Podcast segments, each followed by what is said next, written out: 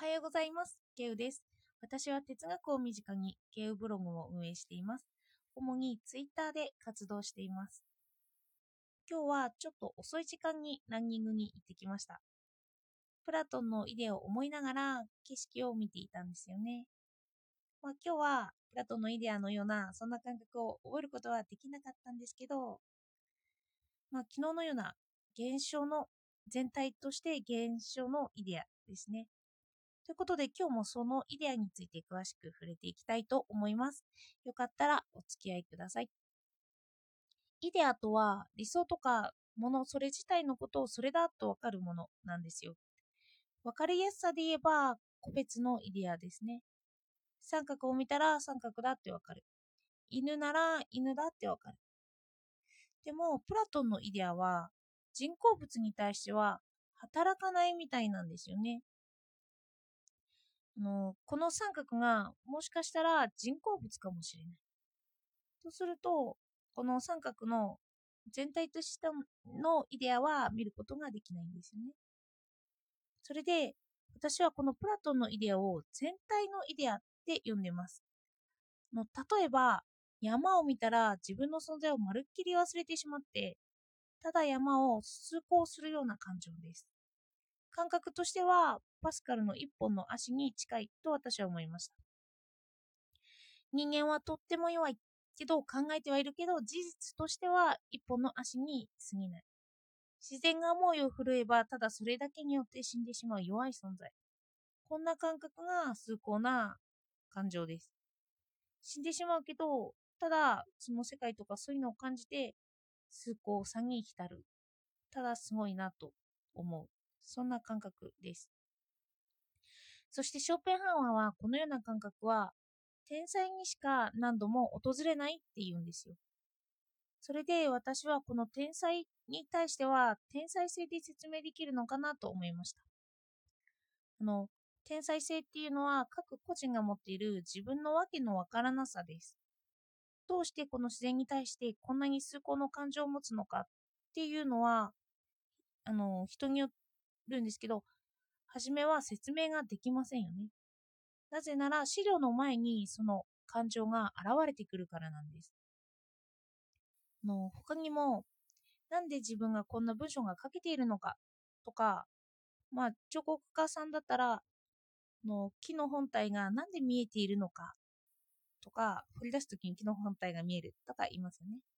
画家さんだったら、どうしてこの絵を描いたのかとか、そういうわけのわからなさを私は天才性と呼んでます。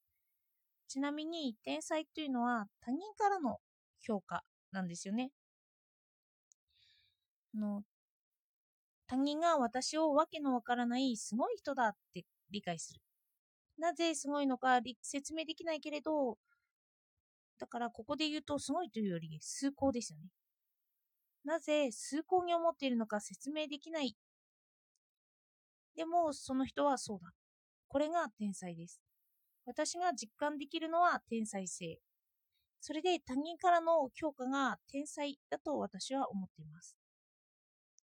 それで話は戻って、ショーペンハワーはこの崇高な感覚は天才にしか何度も訪れないって言うんですよね。それで訪れているから作品が生み出せるんだって言うんです。ショーペンハワーの理解を超えて、しかも本人がその天才性を自覚していたり、まあ、天才性を自覚していなくても何期かが降りてきたとか直感に従っていた場合に出来上がる作品。その作品から天才を感じるということなんですよね。だから自分では自分の天才性がわかるだけなんです。私はショーペンハワーは絶対に自分のことを天才だと思っていたと思うんですけど論文ではそんなことを述べていないんですよね。その天才の評価は他人の評価によってしか得られないから自分では書けないんですよ。自分で自分を天才とは言えないんですよね。まあ自分は天才性を持っているということは言えますけどね。でもみんな持っているんですよね。それで全体のイデアが天才性と結びつくんです。なので全体のイデアは見ようと思って見られるものではないんですよね。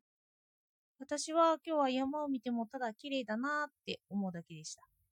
この綺麗だって思うのは芸術作品でもあるんですよね。あの感覚としてはそのものが語りかけてくるんですよ。まあ、これはあのショーペンハーマーが説明していることですよ。私があ毎回語りかけられてると思うわけじゃないんですけど、でも語りかけられてるって言われると、まあ、ちょっとしっかり、しっくりときますよね。そして、そのものはどうして私は語りかけられているんだってことですよね。これってみんなにあるということなんですよ。例えば、絵画を見て美しい、綺麗だって思う。その時に何が綺麗だって判断させているのかっていう推測なんですよね。それで、ツイッターで仲の良いワニーさんは、それを客画と自我に分けて説明してくれました。あの自分の主観の中にの私の主観と自我、私の自我と客観性を帯びている客画が2人いるっていうんですよね。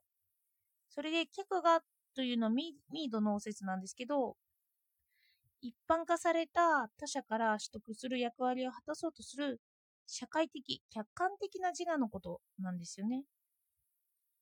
まあみんなが期待する私でいようと思ったり、社会的な規則を従おうとする社会的な私なんですよ。確かに美って一般性を帯びてますよね。の美術館に飾られるだけでその作品が美しいと思われているから並んでいるんですよね。だから私たちは安心してそれらを美しいって思うんですよね。それは一般化された美がそこにはあるからなんですよ。それでその客画が自我に語りかけることによって美しいとわかる。そんなイメージです。私が認識する前に客画と自我が会話してるんですよね。で、私が美しいと思う。それで一般性を帯びた美に対しては大抵美しいと思うんですけど、その美しいという感情は個人にもよりますよね。その部分は自我が追っているということなんですよ。人によってはこの作品はすごい綺麗美しい。でも人によっては、え、そんなこと全くないなぁ、なんて。それは自分の自我の部分によるんですよね。だから何を見ても美しいって思うわけではないと。そしてこの美しい感情と対比して、崇高な感情にも、これらの自我と客画が当てはめられるかなって私は思ったんですよね。の崇高感を味わうときは、自分が消えてるって言って、プラトンもショペハンも言うんです。まあ自分の解釈ってこう、というか、あの、自分だけが美しいって思う。自分だけの感覚が消えているんですよね。ただただそれを見たときに圧倒されるような感覚がそこにはあるっていうんです。それで普遍的な崇高さをそこに見ているんですよね。完全なる客観性って言ってます。ショーペンハンワーはこのような認識の仕方に対しての天才は客観性がすごく高まっているんだって言うんですよね。だからきっと客画が話しかけることなくそれを自我に通すこと。客画が話しかけて自我にこれ美しいよねっていうことなく認識させてるイメージです。あの、客観性の高い人ほど天才性を帯びているってショーペンハウアーは言うんですよね。